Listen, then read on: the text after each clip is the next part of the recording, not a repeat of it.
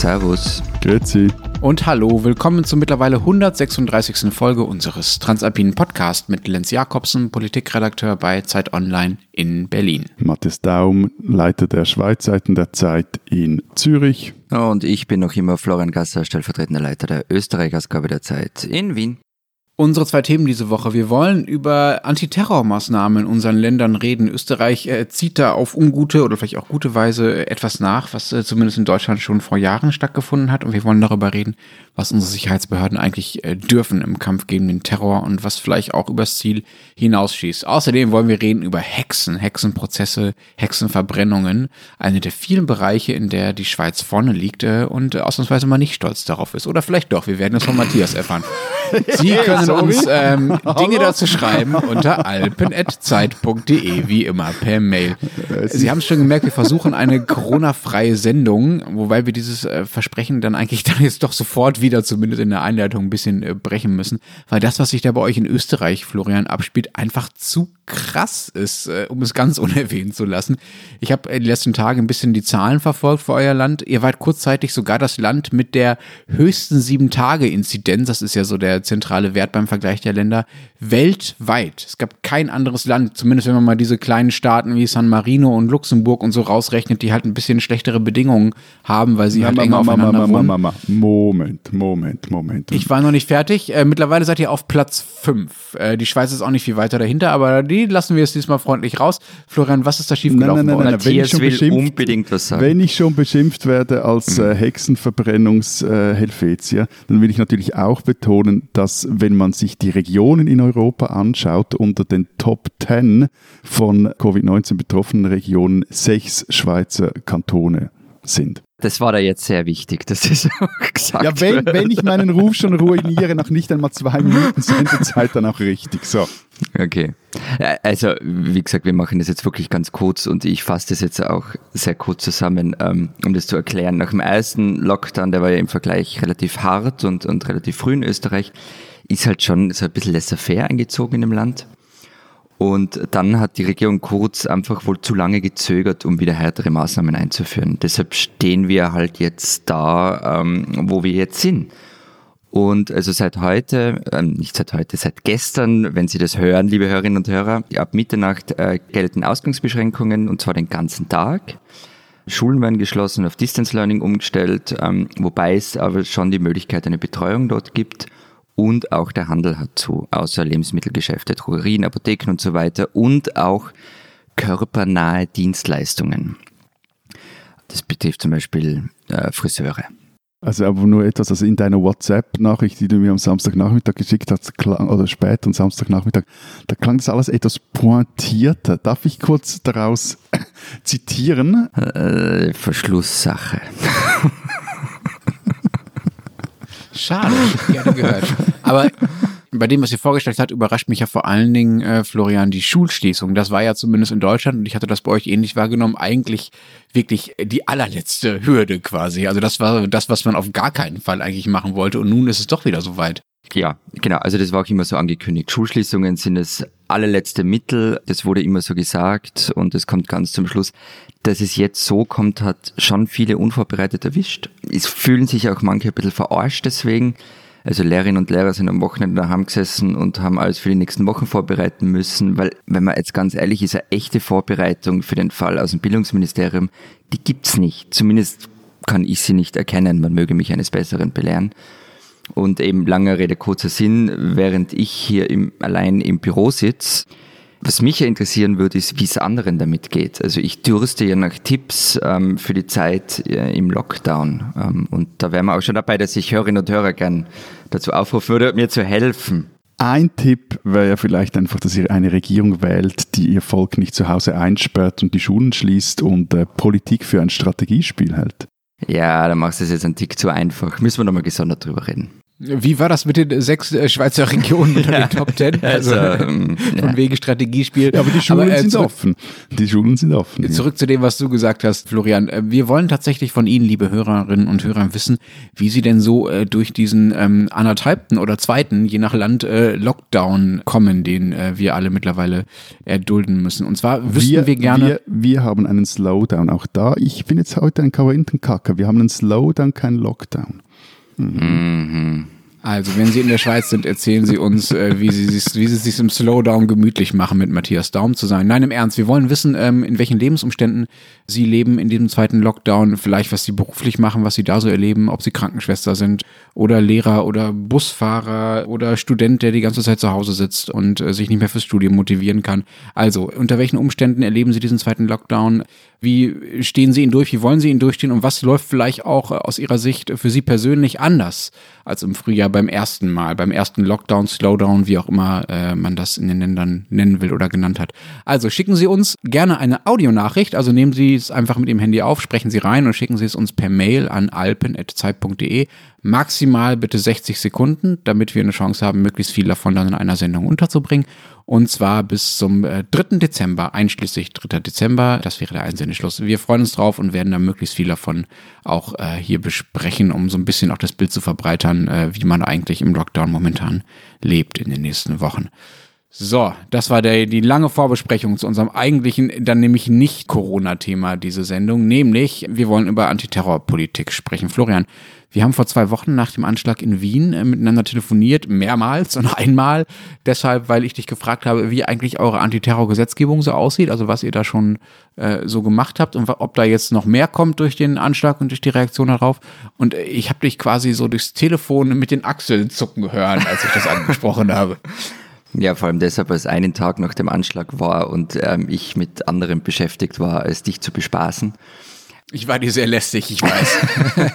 naja, aber du hast, äh, also die, die Rat, nicht Ratlosigkeit, aber mein Achselzucken war vor allem auch deshalb, weil du ja ständig den Vergleich mit Deutschland gesucht hast. Und der ist nicht so trivial. Und klar, es gab auch bei uns immer mal wieder Debatten über Rasterfahndung, Vorratsdatenspeicherungen, Ausweitung von Befugnissen und so weiter, aber das gab es halt nie in der Form, zumindest ist es mir nie so vorkommen, wie es in Deutschland passiert ist, seit ähm, den Anschlägen von 11. September 2001.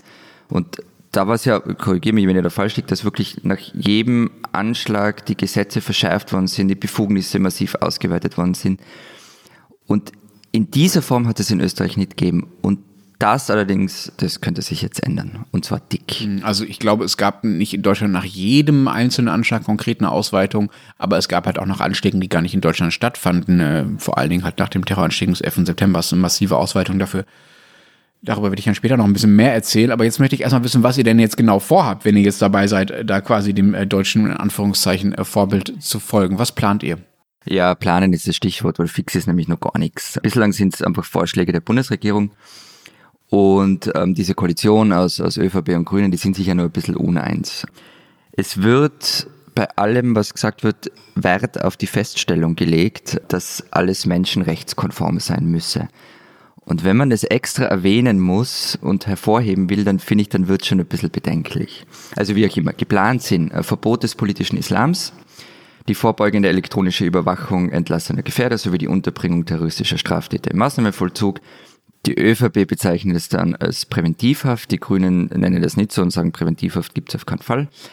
Dazu kommen Möglichkeiten zur Aberkennung der österreichischen Staatsbürgerschaft nach einer Terrorverurteilung, Führerscheinentzug, strengere Waffengesetze und auch eigene Antiterror-Staatsanwaltschaft. Nochmal zurück zu dem, äh, was du jetzt gerade in Anführungszeichen präventivhaft genannt hast, im Namen der ÖVP sozusagen. Was heißt denn das genau? Dass Leute, die verurteilt wurden, auch, auch nach dem Absetzen ihrer Strafe einfach weiter im Gefängnis bleiben, ja? Genau, das ist der Maßnahmenvollzug. Also das gibt es schon bei uns, das nennt sich Maßnahmenvollzug. Bei uns auch, ja. Ja. Die grüne Justizministerin hat jetzt aber in Interviews klargestellt, dass es eben keine Präventivhaft geben wird und auch das und das, was bei dieser elektronischen Überwachung zum Beispiel mit Fußfessel, die gibt's nur bei vorzeitiger Haftentlassung und die ist auch nur dann möglich und die endet aber dann auch nach Verbüßung der Haftstrafe. Und jetzt wird's halt wirklich interessant werden, erstens, wie sich die Grünen verhalten und zweitens, wie das alles umgesetzt wird. Also ein Beispiel, was ich auch vorher dazu gesagt habe, was ist der politische Islam, den Sebastian Kurze immer bemüht und den er nun verbieten möchte. Wir haben zum Beispiel diese Woche ein Interview mit dem Islamwissenschaftler Rüdiger Lohlka auf den Österreich-Seiten und der sagt, er weiß auch nicht, was darunter verstanden wird. Was ist der politische Islam? Und sagt jetzt er, würde man künftig jemanden anzeigen können, weil er einer bestimmten Ideologie anhängt, dann käme das schon einem Gesinnungsstrafrecht sehr nah. Und ähnliches gilt übrigens auch für den Begriff Gefährder. Also das ist ja in Deutschland, glaube ich, ähnlich. Der ist nicht definiert. Wer ist ein Gefährder und wer nicht? Es ist also nur wahnsinnig viel offen und in Wahrheit sollte man sich eher damit beschäftigen, das ist jetzt meine Meinung, was im Vorfeld von diesem Anschlag alles schiefgelaufen ist bei den Sicherheitsbehörden. Also wie wurden bestehende Gesetze und bestehende Befugnisse einfach nicht genutzt? Das scheint mir aber eh ein relativ beliebtes Muster, gerade bei eurem Kanzler zu sein, äh, durch, äh, sagen wir mal, sehr pauschale Feindbilder und äh, Vorwürfe von Versäumnissen äh, im eigenen Team sozusagen abzulenken. Also in diesem Fall der politische Islam, der ja wirklich, sagen wir mal, sehr schwammig ist. Also man kann ja zu Recht darüber diskutieren, dass ähm, bestimmte, in bestimmten Moscheen, in bestimmten Organisationen Gedanken gut vertreten wird, dass was vielleicht nicht zu dem passt was wir uns so als äh, aufgeklärt und demokratisch irgendwie vorstellen oder als säkular. Aber das ist ja was anderes als die Menschen, die dieses Gedanken gut zu ver vertreten, schon in Mithaftung zu nehmen für terroristische Anschläge oder sie gar tatsächlich schon kriminologisch zu belangen, ne? strafrechtlich zu belangen. Mm. Das ist ja das, was da zumindest angedeutet wird. Also da teile ich, da teile ich die Skepsis. Äh, da ist zumindest der deutsche Umgang auch ein bisschen differenzierter. Dieses Schlagwort vom politischen Islam gibt es bei uns auch, aber es ist, hat sich nicht so durchgesetzt, wie das bei euch offenbar der Fall ist. Und es wird da noch ein bisschen differenzierter mit umgegangen, also ein bisschen mehr auf einzelne Organisationen und auf einzelne Verantwortlichkeiten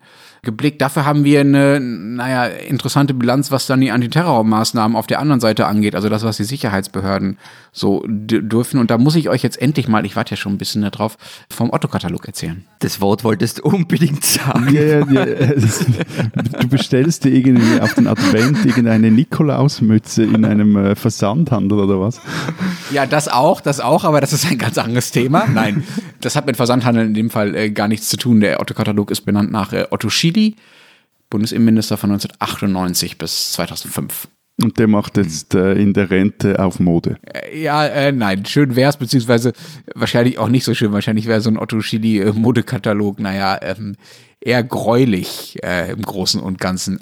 Also im Ernst, der Otto-Katalog wurde 2001 aufgestellt nach den Anschlägen des 11. Septembers und es wurde so bezeichnet von der Presse, das ist so das Schlagwort gewesen für das Bündel an äh, Gesetzesänderungen, mit denen Otto Schily, der Innenminister, damals äh, den Terrorismus äh, bekämpfen wollte. Also ein Katalog an Maßnahmen quasi. Schily hat damals mit dem Antiterrorgesetz das Briefgeheimnis eingeschränkt, die Rechte des Verfassungsschutzes und des Geheimdienstes massiv ausgebaut, Videoüberwachung ausgebaut, diese biometrischen Personalausweise vorbereitet und dann irgendwann äh, verpflichtend gemacht, indem ja so ganz viel Zeugs von einem gespeichert wird. Das Ausländerrecht verschärft. Das sind nur so ein paar Beispiele von dem, was danach 2001 passiert ist übrigens unter Rot-Grün. Ne? Das waren nicht irgendwelche äh, Law and Order konservativen Hardliner, das war Rot-Grün.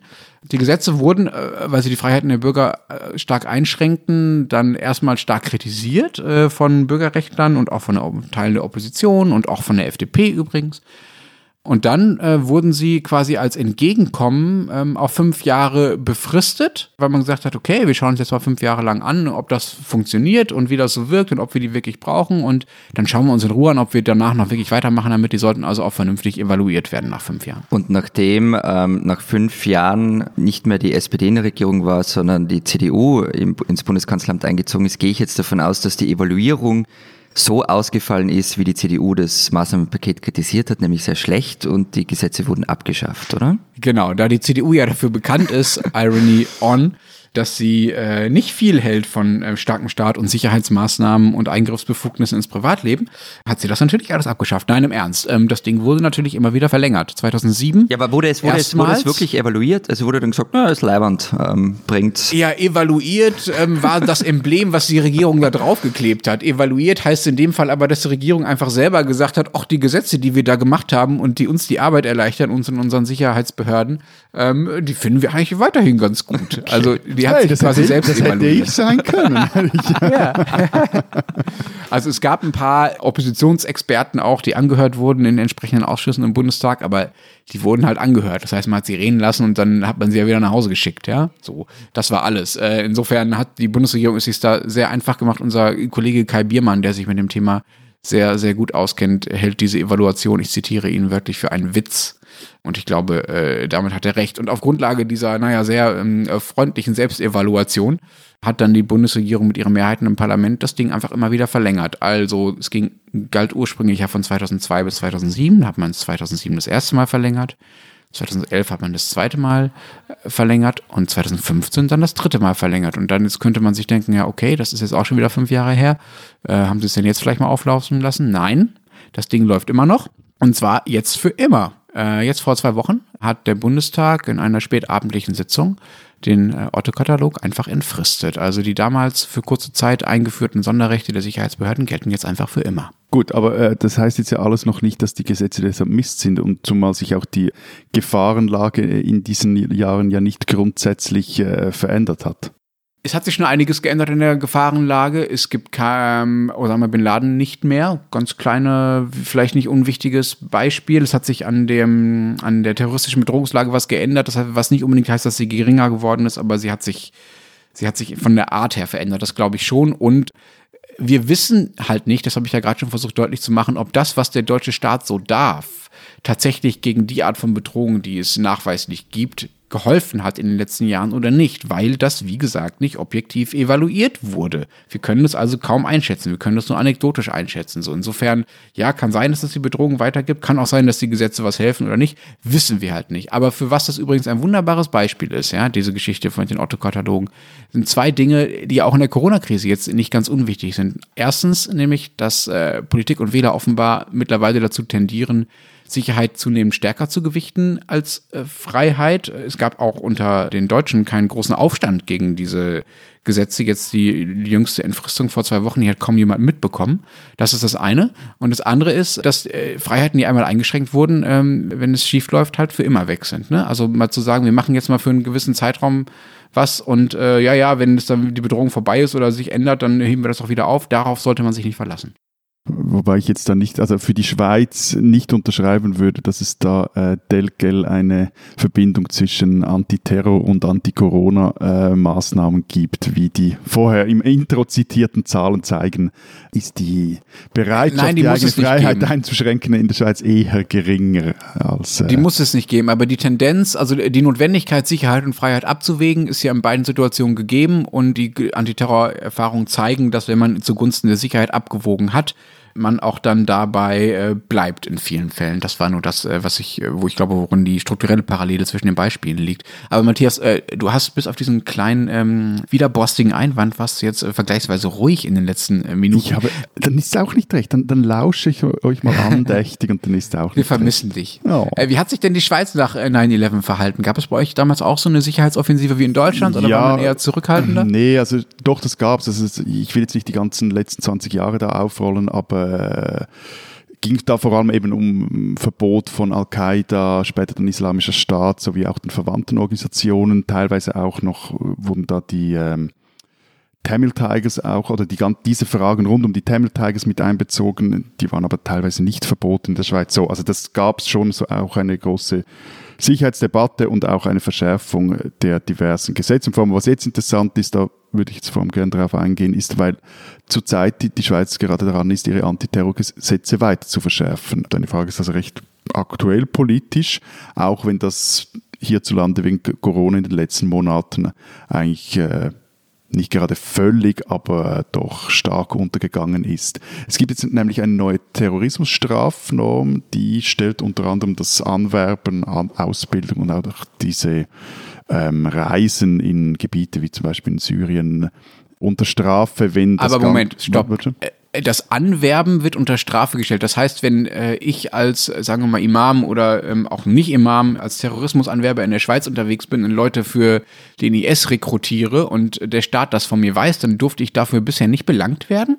Es ist jetzt so, dass es im Hinblick auf einen Terrorakt wird das jetzt unter Strafe gestellt. Das wurde jetzt einfach verschärft und da will man auch gewisse Lücken schließen. Vor allem will man auch, dass die äh, Beteiligung an einer terroristischen Organisation auf die gleiche Stufe gestellt wird wie die Beteiligung an einer kriminellen Organisation. Also IS-Mitgliedschaft ist gleich äh, Mafia-Mitgliedschaft und auch Höchststrafen wurden da jetzt rauf gesetzt, betragen jetzt in beiden Fällen zehn Jahre. Und jetzt wird es vor allem spannend, künftig sollen auch Gefährder, gegen die kein Strafverfahren eingeleitet werden kann, während Monaten unter Hausarrest gestellt werden können. Die NZZ, die kommentiert jetzt dazu, Zitat, das ist eine weitgehende Freiheitsbeschränkung, die einer Präventivhaft nahe kommt. Zitat Ende. Wobei, da muss man jetzt auch nochmal sagen, also es, es, muss da konkrete und aktuelle Anhaltspunkte geben, dass der Gefährder eben andere Personen an Leib und Leben tatsächlich auch gefährdet. Und so eine Präventivhaft äh, ist für maximal neun Monate möglich und anordnen kann sie nur das Bundesamt für Polizei und nur, wenn auch ein Richter oder eine Richterin dem zustimmt. Also wundert mich tatsächlich einerseits, dass ihr ein paar Bereiche von denen, äh, die jetzt beschrieben habt, dass ihr da offenbar, sagen wir mal, zögerlicher wart offenbar als wir bisher. Also dass Mitglieder einer Terrororganisation ähm, erst jetzt gleichgestellt werden mit Mitgliedern einer Mafia-Organisation oder der organisierten Kriminalität, finde ich überraschend. Ich glaube, das ist in Deutschland schon lange so. Und ähm, auf der anderen Seite finde ich es dann wiederum überraschend, dass ihr bei der Präventivhaft so weit geht. Also, dass das bei euch ja tatsächlich eine Präventivhaft ist. Also anders als das, was, was da in Österreich geplant ist und das, was wir hier so, so dürfen. Also, dass jemand, der bisher noch gar nicht straffällig geworden ist, trotzdem eingesperrt werden darf. Und, und noch äh, kurze Zusatzfrage. Kann man das in der Schweiz einfach einführen, ohne das Volk zu befragen? Also zwei Dinge. Ähm, ich glaube, ein Grund, wieso dass das jetzt verschärft wurde, ist auch, weil man spätestens seit den äh, Anschlägen vom Herbst 15 und November 15 in, in Paris gemerkt hat, dass die Schweiz keine Insel der Glückseligen ist. Das ging dann weiter bis jetzt zum Beispiel eben diesem Fall. Äh, Aber Moment, äh, das war in Paris. Die Paris. Paris gehört ja nicht zur Schweiz. Warum, was hat das mit der Schweiz zu tun? Nein, weil, weil Paris halt äh, gefühlt sehr nah der Schweiz ist wir haben doch eine gewisse Nähe, auch eine gefühlte Nähe zu Frankreich, vor allem auch, auch zu Paris. Und weil das wieder eine, auch eine andere Art von, von Anschlägen war. Und dann kam dazu, dass in den letzten Jahren auch immer wieder solche Connections ruchbar wurden, wie jetzt bei diesen transalpinen Gotteskriegen da zwischen Wien und Winterthur. Vor allem auch in der, in der Westschweiz gibt es äh, starke Verbindungen nach Frankreich etc. Ganzer Komplex der, der Moscheenfinanzierung über Saudi-Arabien etc. Das, das wurde einfach auch sehr, also hat man irgendwann mal gemerkt, äh, okay, wir sind keine Insel der Glückseligen, wir sind auch nicht nur irgendwie Ruheraum oder Rückzugsgebiet äh, dieser islamistischen Zellen, sondern wir haben auch diesbezügliche Probleme, die auch wirklich hausgemacht sind und da will man jetzt etwas machen. Zweite Frage, nein, das kann natürlich, ähm, äh, das, doch, ja.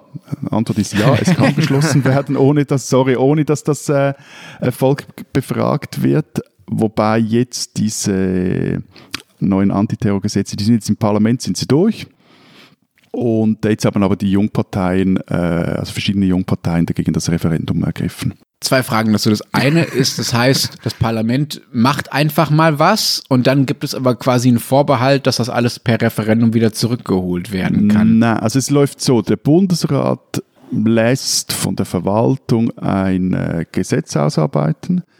Dann geht das in die sogenannte Vernehmlassung, also an alle auch zivilgesellschaftlichen Stellen, die irgendwie was mit dem zu tun haben. Das sind jetzt in dem Fall vor allem auch die Kantone, verschiedene Konkordate zwischen den Kantonen äh, etc. pp. Aber zu jeder Vernehmlassung kann auch ich, äh, jeder Schweizer Bürger, jede Schweizer Bürgerin kann da seinen Senf dazugeben.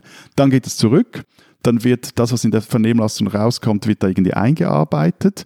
Da geht es vor allem darum, dass man nicht eben, wenn ich äh, sage jetzt mal, an irgendetwas völlig, an irgendeinem Interessenverband völlig vorbei oder teilweise kommen da auch noch bessere Ideen rein, teilweise auch schlechtere Ideen, wird auch Lobbying betrieben etc.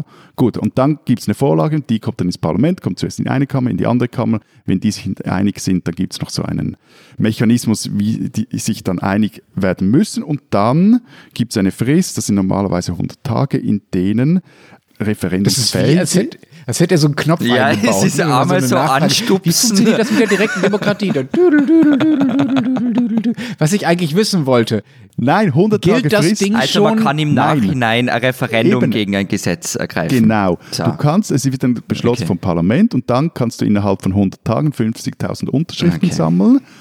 Und wenn du das schaffst... Und die 100 Tage laufen gerade? Genau. Okay. Die sind aber jetzt okay. etwas verlängert wegen diesem ganzen Corona-Zeugs. Also da, da gilt zurzeit etwas andere Regeln, aber eigentlich sind es 100 Tage, 50.000 Unterschriften. So. Mhm. Okay, äh, sorry, jetzt muss ich doch noch eine kleine Frage zum, zu den Verfahren stellen. Das gilt für alle Gesetze, ja? Oder für den Großteil? Es gilt für alle referendumsfähigen Gesetze. Frag niemand nach. Ja, bitte. okay, belassen wir es diesmal dabei. Ich möchte nämlich auch noch wissen, ähm, mit welchen Argumenten denn diese äh, Jungparteien und wer genau das überhaupt ist, dagegen jetzt in Opposition gehen und versuchen, da Stimmen zu sammeln. Was, was spricht dagegen aus Ihrer Sicht? Also es sind unter anderem die jungen Grünen, die jungen Grünliberalen, wenn ich es richtig im Kopf habe, die JUSO. Also sie stören sich besonders daran, dass das Gesetz sich auch zum Beispiel gegen Kinder wendet. Also ab zwölf Jahren können Kontaktverbote erlassen werden. Oder kann auch ein Kind. Ich glaube, wir sind jetzt immer noch beim Terror, nicht bei Corona. Was meinst du mit Kontaktverboten? Dass die gewisse Leute nicht treffen dürfen. Also irgendwie, dass die nicht irgendeinen Imam nicht treffen dürfen oder äh, so. Oder ein ah, Kind okay. kann Aha. oder Jugendliche kann elektronisch überwacht werden. Und die Präsidentin der Jungen Grünen, Julia Küng, meinte dazu, also Kinder, Zitat, Kinderrecht zu verletzen sei keine Maßnahme gegen Terrorismus, sondern ein Verbrechen. Äh, ohne jetzt die Details zu kennen, dem würde ich jetzt nicht massiv widersprechen, diese Aussage. Ja, das, das Problem ist halt, dass einige dieser islamistischen Radikalinskis halt wirklich sehr jung sind. Und das sind teilweise noch Kinder. Und jetzt, jetzt sage ich es etwas äh, im Populisten-Speak, aber auch ein Kind mit einer Kalaschnikow ist eine tödliche Gefahr. Ja, aber äh, das äh, bei einem Kind, ja, ich verstehe schon, aber äh, auch bei einem Kind mit einer Kalaschnikow oder ein Kind, das sagt, es will in den Dschihad ziehen, äh, muss die Lösung ja nicht das Einsperren sein. Also Pädagogik ist ja nicht, was aufhört zu wirken, nur weil jemand äh, sich für einen Terroristen hält. So, also da wäre ich wirklich auch anderer Meinung. Und ja, übrigens auch nicht nur ich, auch die UNO hat ja äh, euch ordentlich äh, in die Mangel genommen für das, was ihr davor habt. Genau, aber vielleicht noch einen Nachtrag, sorry, trotzdem noch schnell zum Referendum. Also äh, es wird, nein, einfach um das, also es wird schon, will man sagen, recht schwierig. ihm den kleinen Finger. Die, diese diese 50.000 Unterschriften zusammen und in einer Volksabstimmung hat dieses Referendum keine Chance. Also das äh, gerade jetzt vor dem Hintergrund solcher Anschläge wie in Wien, das äh, sehe ich nicht. Und da war ich dann auch völlig bei dir, äh, Lenz, mit dieser Kritik, wie viel Freiheit gibt man auf für die Sicherheit und so. Aber ja, also die Schweiz kriegt die Haue von UN-Experten. Äh, allen voran Nils Melzer, der ist UNO-Berichterstatter über Folter und ist auch ein Schweizer. Der kritisierte vor allem, dass die breite Definition von terroristischen Aktivitäten kein Szenario eines Verbrechens vorsehe. Und das wiederum könnte dazu führen, dass in anderen Staaten äh, so ein Paragraph auch auf legale Aktivitäten angewendet werden könnte, also wie zum Beispiel ein Versuch einer Verfassungsänderung oder Aktivitäten von Journalisten oder gar der Zivilgesellschaft. Zitat hier, die übermäßig breite Definition von Terrorismus setzt einen Präzedenzfall der autoritären Regimes als Modell zur Unterdrückung von Oppositionellen dienen kann, auch mittels Folter.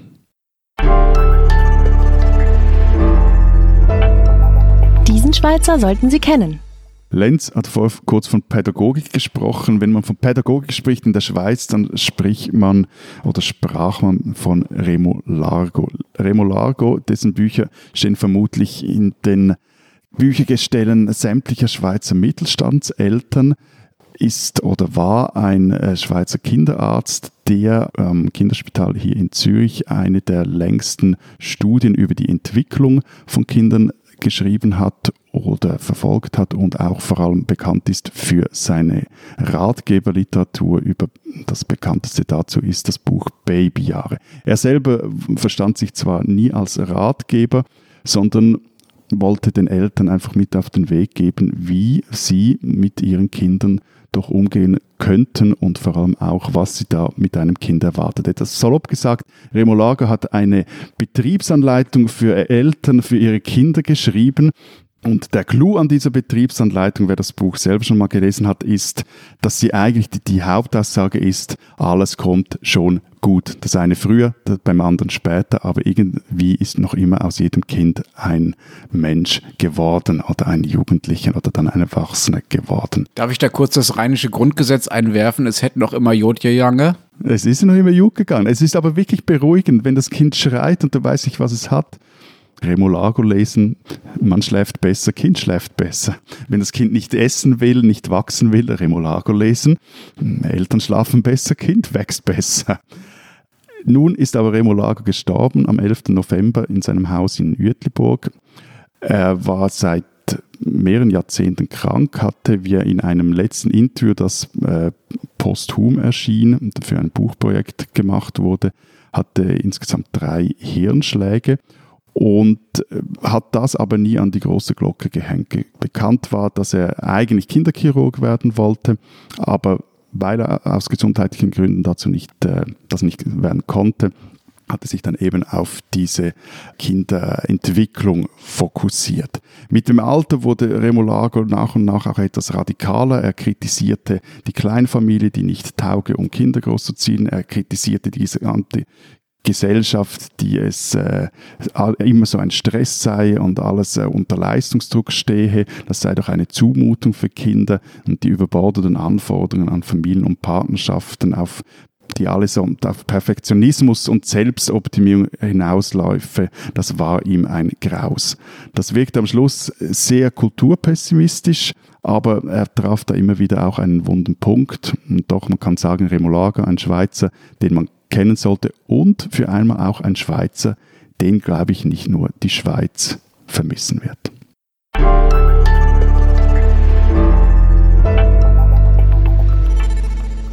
Ene, mene, mai, flieg, Kartoffelbrei.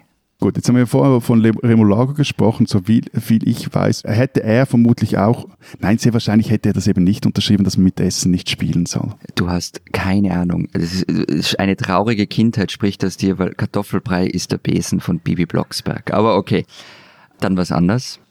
Ignis Incende. Das ist aus Buffy die Vampirjägerin. Der Spruch soll Feuer entfachen und das war mein Beitrag zu diesem zweiten Thema. Also ich kenne nur die kleine Hexe, die äh, Buttermilch regnen lässt und äh, dafür von Abraxas in den Senkel gestellt wird, weil sie richtig eine schlechte Hexe sei, ja? Also diese popkulturelle Verniedlichung dieses, sagen wir, tödlichen Menschheitsthemas Hexenprozesse stößt mir, äh, naja, halb übel auf. Oh, yes. Sollen wir mal erklären, wie wir auf das Thema gekommen sind? Wir wollen eigentlich darüber reden, dass zehntausende Menschen getötet wurden. Gut, okay. aber also, dass du jetzt gleich so reinfährst, das ist ja schon fast ein, eine adornitische Ablehnung von äh, Popkultur, die ich von dir gar nicht gewohnt bin, Lenz. Ja, ich finde das schon völlig in Ordnung, aber ich, also ich habe jetzt in der Vorrecherche mir nochmal so, es gibt so, so Holzschnitte und so Berichte von Hexenprozessen aus dem Mittelalter, aus dem Spätmittelalter ja vor allem. Und was da so aufgefahren wurde an Grausamkeiten, war halt so das, was ich als Folie gerade im Kopf hatte. Und dann kommt ihr mit Kartoffelbrei. Hoi, hoi, hoi, hoi. Und das äh, kam mir dann kurz etwas unpassend vor, aber ich entschuldige mich für diesen Anflug von äh, teutonischer Verbitterung. Wie sind wir eigentlich auf das Thema gekommen? Irgendwie. Ja, ich bin zufälligerweise auf Twitter ich glaube auch beim Schweizer Politologen Claude Lanchon über eine Statistik gestolpert, die zeigt, in welchen Ländern wie viele Hexenprozesse geführt wurden und wie viele Frauen, vor allem Frauen, als äh, Hexen getötet wurden. Und wie viele waren es? Äh, also in, in, absoluten Zahlen ist Deutschland alleinige Spitze, aber in relativen Zahlen, also im Verhältnis überflügelt die Schweiz alle Länder Europas und zwar krass. Also zwischen 1300 und 1850 wurden hierzulande fast 10.000 Frauen als Hexen verurteilt und äh, 5.700 von ihnen wurden dann auch zum Tode verurteilt. Kurz zum Vergleich, in Deutschland gab es in dieser Zeit laut dieser Statistik zumindest 16.474 äh, Hexenprozesse, wobei mich, sagen wir, die Präzision dieser Zahl auch tatsächlich überrascht. Mit äh, ungefähr 6.900 äh, Toten. Rechnet man die Schweizer Zahlen auf Deutschland hoch, also mit unserem beliebten Faktor 10, weil Deutschland ja auch damals schon deutlich größer war als äh, das Gebiet, das zur Schweiz gehörte, dann käme man auf über 97.000 Hexenprozesse in Deutschland, also viel, viel, viel, viel mehr. Das heißt, in der Schweiz waren es relativ gesehen viel, viel, viel mehr Prozesse und auch viel, viel, viel, viel mehr Tote. Ich finde es ja okay, dass wir drüber reden und diese Statistik auch ein bisschen Anlass ist, aber mir ist sie nach wie vor ein Rätsel. Also erstens einmal eben die Genauigkeit der Zahlen. Und in der Literatur, die ich mir so angeschaut habe, steht halt immer, naja, man kann es nur schätzen und es sind Größenordnungen. Aber kann schon sein, dass, dass es da neue Sachen gibt. Und das andere, was man an der Statistik ein Rätsel ist, nur um das mal eingeworfen zu haben, von welchem Deutschland ist da die Rede? Also ist da Wien zum Beispiel dabei? ähm, Darum sind die österreichischen dir. Eipla Na, ernst? Ja, natürlich. Sind die österreichischen Eipläne dabei? Was in Deutschland zählt dazu? Ähm, also das ist schon alles etwas skurril. Ja, ich finde auch, man kann das nicht so genau äh, abgrenzen. Und vor allen Dingen, also wir sprechen ja von einem Zeitraum, Matthias hat das ja erwähnt, 1300 bis 1850, Eben. also 550 Jahre lang. Da hat sich so einiges an Grenzen verschoben in Mitteleuropa, auch zwischen unseren Ländern. Und es stimmt auch, es gibt auch andere Zahlen. Also zum Beispiel für das Heilige Römische Reich Deutscher Nation, das ja zumindest ein, sagen wir mal, einen Teil der Zeit, einen großen Teil der Fläche, äh, die ähm, heute als, als deutsch gilt, äh, abdeckte. Ähm, dafür gibt es andere Zahlen, nämlich 25.000 Tote. Das wären ja nochmal deutlich mehr. Also äh, zur Erinnerung, gerade habe ich von 6.900 Toten ungefähr gesprochen. Aber selbst diese viel, viel höhere Zahl von 25.000 Toten wäre immer noch deutlich geringer als das, was es in der Schweiz im Vergleich an Hexenprozessen gab, äh, statistisch. Also äh, selbst wenn wir uns nicht auf diese Zahlen verlassen, die wir am Anfang zitiert haben, sondern mit den größeren Zahlen rechnen, ist bei der Schweiz doch irgendwas besonders krass schiefgelaufen. Matthias, was war da los bei euch? Ich habe mal im historischen Lexikon der Schweiz nachgeschaut und folgende Erklärung gefunden. Die Schweiz liegt im Zentrum einer Zone, das klingt so wie aus dem Geografieunterricht, wenn man so aride Zonen oder ähm, äh, trockene Zonen, feuchte Zonen unterscheidet. Also liegt im Zentrum einer Zone zwischen Oberdeutschland und Südostfrankreich, in der die frühneuzeitlichen Hexenprozesse von Anfang an in größerem Ausmaß einsetzen. Das kumulative Hexenkonzept maßgeblich formuliert wurde und die Hexenverfolgung am intensivsten war. Zu dieser Zone, von der du da gesprochen hast, gehört dann ja übrigens auch Teile von Süddeutschland. Genau. Insofern äh, würde ich dir da zustimmen, weil ich nämlich auch äh, Statistiken gefunden habe und Aussagen, dass äh, Süddeutschland viel, viel stärker betroffen war von der Hexenverfolgung äh, als Norddeutschland. Also insofern scheint das ein Problem tatsächlich der Alpenregion gewesen zu sein, vor allem. Also, aber dieser Lexikon-Artikel, nix für ungut, Matthias, der macht mich nicht schlauer. Also, erstens einmal, es erklärt mir nicht das Warum und was ist ein kumulatives Hexenkonzept. Ja, jetzt warte, es geht ja noch weiter. Also, aber vielleicht gibt es ja auch wegen, wegen Süddeutschland, vielleicht gibt es ja da auch eine Tangente zwischen Hexenverbrennung und Corona-Globuli-Leugnen oder so. Das, das wäre vielleicht auch mal noch spannende Recherche. Hören Sie hier, wie sich Herr Daum weit aus dem Fenster lehnt. Nein, also anscheinend war es so, dass neben der französischen Dauphiné die mittelalterliche Hexenverfolgung ihren Ursprung in der Westschweiz hatte. Und zwar, ein Grund war, weil es in Lausanne im Dominikanerkonvent eine funktionierende Inquisition gab.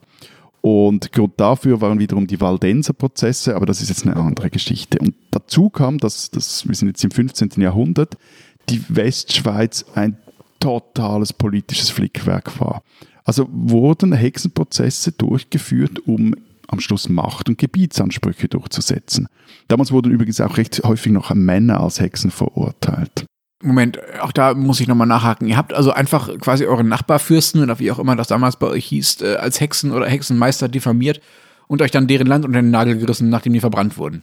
Genau, das waren jetzt keine äh, Großfürsten, sondern eher so Mikroadelige. Aber ja, so in etwa hat das funktioniert. Und im 16. und 17. Jahrhundert gab es dann in, in allen Landesteilen Hexenprozesse. Also diese, dieses Machtinstrument wurde dann quasi innerschweizerisch exportiert.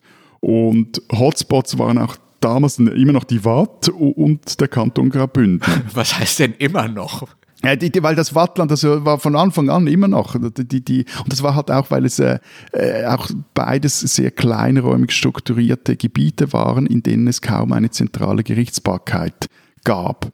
Also, also je näher beim, kann man sagen, beim Volk das äh, Recht gesprochen wurde, desto größer die Gefahr für einen Gerichtsprozess. Ich wollte nur sicher gehen, dass du nicht deinen Schweizer Mitbürgern gerade nebenbei aus Versehen unterstellst, dass sie heute noch Hexen verbrennen, vermeintliche. Na, ich unterstelle den Romanceville, aber das nicht. Und äh, das eben, diese gering entwickelte Zentralstaatlichkeit, das ist dann auch eine der wichtigsten Erklärungen für die Häufigkeit von Hexenprozessen in der Schweiz. Also zum Beispiel die Berner sich die Watt dann einverleibten oder ihnen übertragen wurde von den jetzt mache ich sicher einen Fehler von Savoyen, da verfügen sie irgendwann, dass, dass niemand mehr hingerichtet werden darf, ohne dass die Gerichtsakten zuerst in Bern geprüft äh, werden, weil da einfach die Wattländer sich gegenseitig die Köpfe ein, um einen oder anderen Kopf kürzer machten. Es spielten aber dann auch noch andere Faktoren eine Rolle. Also zum Beispiel war einer der Höhepunkte der Hexenprozesse, war so in den Jahrzehnten um 1600. Und das war die Zeit, die in die kleine Eiszeit fiel. Und äh, zum einen war das so eine, eine, Spätphase eines langfristigen Bevölkerungswachstums und gleichzeitig äh, wurde dann halt einfach das äh, Getreide knapp. Von dem her war das auch so ein, ein Krisenphänomen. Aber warum fängt man an, Frauen als Hexen zu verfolgen und zu verbrennen, wenn es kälter wird und viele Menschen in der Schweiz äh, leben? Das kann man irgendwie relativ genau nachweisen. Es ist nicht nur in der Schweiz so gewesen. Das, das war fast überall so. Ja, erklärt mal warum. Na, es ist, glaube ich, diese, die, die Hexenhysterie ist so in der zweiten Hälfte des 16. Jahrhunderts und ab 1516 schlägt die Eiszeit zu, also die kleine Eiszeit. Und zum Beispiel gibt's da was in, in Schwäbisch-Österreich. Das sind so die Streubesitzungen der Habsburg gewesen, Schwaben, Romberg und so weiter. Und da ist eben dieser Höhepunkt der Verfolgungen mit den schweren Weinbaukrisen zusammengefallen. Und den Hexen ist vorgeworfen worden, dass sie fürs Wetter verantwortlich sind. Sie haben das verursacht.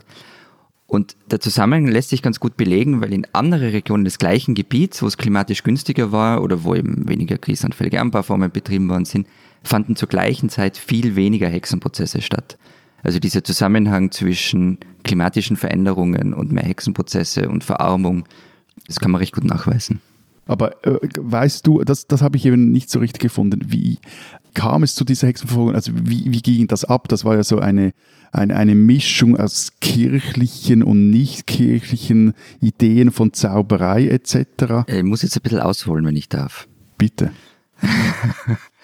Also Magie war ja immer Teil vom Alltag der Menschen. Ähm, und es wurde auch die längste Zeit nicht groß unterschieden zwischen eben kirchlicher und nicht kirchlicher Zauberei. Und die ersten Hexenprozesse haben dann irgendwie Anfang des 15. Jahrhunderts eben in Savoyen ähm, begonnen, gar nicht so weit weg von der Schweiz. Und man hat sich da aufs Alte Testament bezogen. Da steht in Exodus 22, 17, eine Hexe sollst du nicht am Leben lassen.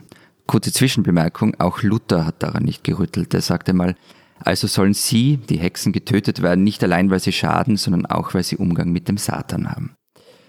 Damals, also das sind wir im Mittelalter, ging es allerdings meist nur um schwarze Magie, also um den bösen Zauber und weiße Magie, also das ist Heilzauberei ist so ein Klassiker. Dass das was Schlimmes sei, das hat sich erst dann später rumgesprochen und durchgesetzt. Und warum ich die ganze Geschichte erzähle, ist eigentlich, es gab da einen Weil Mann. ich gefragt habe. Ja, aber warum ich so, ähm, es gab da so einen Mann, der sich massiv dem Kampf gegen die Hexerei verschrieben hat. Und das war Heinrich Kramer, ein Dominikanermönch. Der ist vom Papst als Hexeninquisitor eingesetzt worden und ist allerdings in Süddeutschland, also genau die Region, von der ihr gesprochen habt, das ist der Hotspot gewesen werden später, auf ziemlichen Widerstand gestoßen. Das hat ihn dann recht frustriert. Er ist nach Rom gegangen und hat sich beim Papst die Bulle Summis Desiderantes Affectibus abgeholt und wurde zum päpstlichen Beauftragten für Heretiker, Zauberei und Hexeninquisition. So, dann ist er wieder zurück, ähm, ist durch Italien, ist über die Alpen, ist über den Brenner und ähm, ist dann in Innsbruck gelandet und wollte gleich einmal einen Hexenprozess anreißen. Ähm, hat irgendwie Dutzende Frauen gefoltert und zwar richtig barbarisch. Also das muss übelst gewesen sein. Und es war so arg, dass der Bischof und die Landesregierung eingeschritten sind und den Kramer im Grunde rausgeworfen haben. Wirklich rausgeworfen. Der war dann wieder frustriert und hat sich hingesetzt und hat den Hexenhammer geschrieben. Und der Hexenhammer ist ähm, das wichtigste Werk zur Verfolgung von Hexen in Europa. Es ist 1486 in Speyer erschienen, ich glaube in Speyer, und ist dann für den Kramer zum Vorteil, für die Menschheit zum Nachteil ähm, in die Zeit der Erfindung des Buchdrucks gefallen. Also man hat es relativ gut verbreiten können und mit dem Ding ist die Hexenverfolgung legitimiert worden und da ist es dann richtig losgegangen. Und das hat dann euch äh, auch vorher noch so skeptische Österreicher überzeugt mitzumachen, ja? Das Buch. Ja, äh, die Hexenverfolgung, äh, die europäische Hexenverfolgung ist ja so eine Geschichte, die im Westen angefangen hat und sich dann, dann langsam Richtung Osten vorgearbeitet hat. Deswegen eben Schweiz ähm, relativ früh schon und die Länder, die von den Habsburgern regiert worden sind, ein bisschen später. Es gibt zum Beispiel 1656 von Ferdinand III. die erlassene Landesgerichtsordnung. Ähm, da wurde die Hexenlehre und Dämonologie vom Hexenhammer übernommen. Und es gab dann halt immer so, so Orte, regionale Orte, wo Hexenverfolgung massiv gewütet hat, immer zu einer bestimmten Zeit. Also was ist in Vorarlberg ab äh, 1546. In Ungarn hat es erst 1710 begonnen, aber da dafür dann richtig mit voller Wucht. Also das sind dann in nur 50 Jahren 300 Menschen hingerichtet worden. Es gab dann so Abwandlungen der Hexenverfolgung in Mähren und Schlesien zum Beispiel. Ähm, das sind jetzt erste Hälfte 17., erste Hälfte 18. Jahrhundert. Äh, zweite Hälfte 17., erste Hälfte 18. Jahrhundert. Und das ist die sogenannte Magia Posthuma, also da geht es um den Glauben an Wiedergänger. Zombies? ja, genau, genau. Also da ist an die Stelle der Verfolgung von lebenden Hexen ist halt das Aufspüren toter Hexen getreten und Zauberer und Vampire und so weiter. Ähm, und weil die posthume Magie ausüben und da sind dann Leichen exhumiert und exekutiert worden, also geköpft und verbrannt. Und geendet hat es dann halt mehr oder weniger unter Maria Therese. Die hat nämlich befohlen, dass bei allen Prozessen die Akte vor dem Urteil nach Wien geschickt werden müssen. Was natürlich ein bisschen blöd ist, wenn man sowas macht, wie du gesagt hast, Matthias, ähm, dass man irgendwie nur jemanden denunzieren will, was ja bei Hexenprozessen ganz, ganz oft der Fall war, dass man irgendwie den Nachbarn, das Zeug vom Nachbarn haben will und so. Ähm, und sie hat die Folter eingeschränkt und ihr Sohn Josef II. hat dann 1787 die Zauberei einfach nicht mehr als Kriminalverbrechen, sondern als Betrug deklariert. Eben, aber es ist halt, also es ist wirklich so, dass halt der Zentralstaat ist eigentlich das beste Mittel gegen äh, Hexenverfolgung. Ja, wobei wir, was wir jetzt gesagt haben, äh, weil ich geredet habe, den Nachbarn zu denunzieren und solche Sachen, man muss halt ehrlicherweise dazu sagen, es ging am Ende um Misogynie um Frauenverachtung. Das ist der Hintergrund bei der Hexenverfolgung. Nein, nein, nein, wir müssen noch, das ist die, die letzte Hexe von Europa müssen wir noch erwähnen. Äh, Florian, du hast uns noch eine äh, transalpine Hexengeschichte versprochen im Vorfeld ja. dieser Sendung. Leg los. Also im 17. Jahrhundert gab es einen Konflikt zwischen der oberösterreichischen Regierung, ähm, die saß in Innsbruck, und Gemeinden des äh, Brettigaus. Ich habe das sicher falsch ausgesprochen. Aber das nein, nein, nein, stimmt, stimmt, stimmt, ah, okay. stimmt, stimmt. Nämlich die haben äh, die Obrigkeit immer wieder dazu aufgefordert, ähm, mit die Hexenverfolgung ein bisschen anzuzahnen. Und die Innsbrucker Regierung hat es unterdrückt. Also wir sind jetzt im 17. Jahrhundert. Um 1650 rum hat sich dann die Talschaft von Österreich freigekauft und sich dem Schweizer Kanton Graubünden angeschlossen. Und dann ist man halt basisdemokratisch, dann kann man machen, was die Mehrheit will. Und die haben dann angefangen, also alle Hochgerichte in Prättigau, unter den selbstgewählten Richtern eine Epoche massiver Hexenverfolgung anzuzetteln. Die hat sogar Namen, die Großhexertödi. Ähm, das, das war jetzt falsch ausgesprochen, aber ist okay. Sag, sag's mal, wie es richtig ist. Großhexertödi. Okay, also das große Hexentöten. Und um sich die Dimensionen klar zu machen, zwischen 1652 und 1660 wurden mehr als 100 Menschen in acht Jahren mehr als 100 Menschen als Hexen und Hexer hingerichtet. Ich möchte hier darauf hinweisen, Matthias, dass du gerade selber argumentiert hast, dass der Zentralstaat das beste Mittel gegen Hexenverfolgung sei und wir jetzt, dank Florian, sogar noch ein Beispiel haben, dass direkte Demokratie und Föderalismus, die ja bei euch so unglaublich wichtig sind, eher sogar noch dazu beitragen. Wir haben also ganz gut erklärt, warum die Schweiz so besonders übel war und was so die Schwächen eures politischen Systems sind. Warte, ich werde jetzt noch eine Geschichte erzählen, die letzte versprochen, die endgültig deinen Restglauben in die Schweiz zunichte machen werden. Und zwar die Geschichte von Anna Göldi. Die gilt nämlich als letzte in Europa verurteilte und legal umgebrachte Hexe und die wurde in der Schweiz umgebracht, genau im, im äh, in Glarus. Äh, Göldi kam aus armen Verhältnissen und arbeitete als Dienstmagd bei einem der reichsten Männer im Kanton, dem Arzt, Ratsherrn Richter und Regierungsrat Johann Jakob Tschudi. Göldi wurde vorgeworfen, sie habe Stecknadeln in die Milch der Tschudi-Kinder gezaubert und sie habe auch mehrfach Nägel gespuckt. Hintergrund hier wiederum äh, der Hexenanklage waren zum einen ein Verhältnis, das sie mit dem Dienstherrn hatten, also mit Judy, und weil überführte äh, Ehebrecher als unfähig galten, ein politisches Amt zu bekleiden, hat dann Judy vermutlich beschlossen, Anna Göldi zu beseitigen und äh, hat einen Hexenprozess initiiert. Gleichzeitig kamen dazu auch noch Erbstreitigkeiten der Familie Judy mit einem Schwager, der wiederum mit Göldi gut bekannt war. So. Und das Ganze spielt 1782, also nicht in irgendeinem finsteren Mittelalter. Das Urteil sorgte dann auch europaweit für Empörung, auch äh, weil man den, das, das, ist hier auch noch spannend, den, den Hexereivorwurf irgendwie zu kaschieren versuchte. Göldi wurde offiziell wegen Giftmord hingerichtet. Es gibt dazu einen lesenswerten Roman von Evelyn Hassler. Es gibt dann eine, ein Buch eines Lokalhistorikers, Walter Hauser, und auch einen Film von Gertrud Pinkus. Und interessant dabei ist, dass Anna Göldin 2008 mehr oder weniger rehabilitiert wurde und das Urteil jetzt als Justizmord gilt. Was mich ja an der ganzen Sache stört, ist, dass ähm, bei der Hexenverfolgung oft so getan wird, es sei eine Episode, recht dunkle, aber halt nur eine. Aber wie ich schon vorher gesagt habe, es ist halt ein gigantisches Projekt der Frauenverfolgung gewesen. Und ja, es wurden auch Männer hingerichtet, aber der überwältigende Anteil waren einfach Frauen und auch der Hexenhammer ist nichts anderes wie ein Buch der Frauenverachtung. Die spinnen, die Deutschen. Die Deutsche Bank hatte eine Idee, eine recht untypische Idee für eine Institution, die Steuern für, naja, nicht gerade Teufelszeug, aber doch irgendwie grundsätzlich unangebracht hält. Die Homeoffice-Abgabe.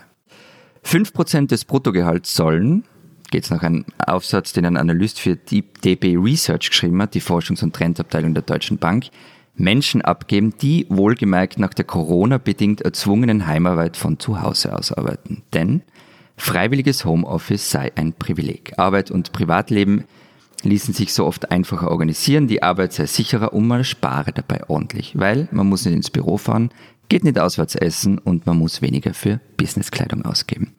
Dazu fallen Kosten beim Socializing weg, zum Beispiel wenn man mit Kolleginnen und Kollegen Kaffee trinken geht. Und all dieses Geld würde dann der Wirtschaft fehlen. Lassen wir mal diese weltfremden Anwandlungen der angeblichen Homeoffice-Vorzüge beiseite und reden wir auch nicht darüber, dass viele Menschen an nach Corona gezwungen sein werden, von zu Hause aus zu arbeiten, weil 2020 ist ja bekanntermaßen ein seltsames Jahr, da können Ideen schon mal gaga werden. Also, liebe Deutsche Bank, schwamm drüber, vergessen wir das einfach schnell wieder. Aber ein transalpines Ihr Spins habt ihr euch redlich verdient.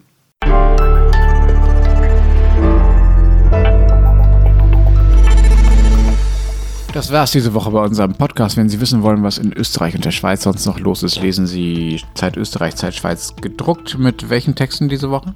Wir versuchen zu erklären, wieso die Romandie so überproportional stark von der Corona-Krise betroffen ist im Vergleich zur Deutschschweiz und haben auch noch mit zwei Ökonomen gesprochen, die erklären, wie die Schweiz aus wirtschaftlicher Sicht bis jetzt durch die Krise kam und noch weiter durch die zweite Welle kommen wird. Bei uns gibt es einen Essay des Schriftstellers Thomas Stangl über die neue Normalität und was es mit der Gesellschaft macht. Und dann gibt es die erste Ausgabe eines neuen transalpinen Projekts, nämlich der neuen Alpenporträtseite, die in äh, Schweiz und in Österreich äh, gemeinsam erscheint. Und in der ersten Nummer stellen wir DJ Ötzi vor. Was macht der Superstar des Après-Ski, wenn es kein Après-Ski gibt? Und wenn Sie wissen wollen, was in Deutschland so los ist, lesen Sie den Rest der gedruckten Zeit oder lesen Sie natürlich Zeit online. Wir hören uns nächste Woche wieder. Denken Sie an unseren Höreraufruf, schicken Sie uns äh, Ihre Erfahrungen, Ihre Erlebnisse, Ihren äh, Weg, Ihre Eindrücke vom zweiten Lockdown per Audionachricht an alpen.zeit.de, maximal 60 Sekunden bis zum 3. Dezember. Wir sprechen uns nächste Woche wieder, wir drei zumindest. Bis dahin sagen wir. Vielen Dank. Adieu. Und tschüss.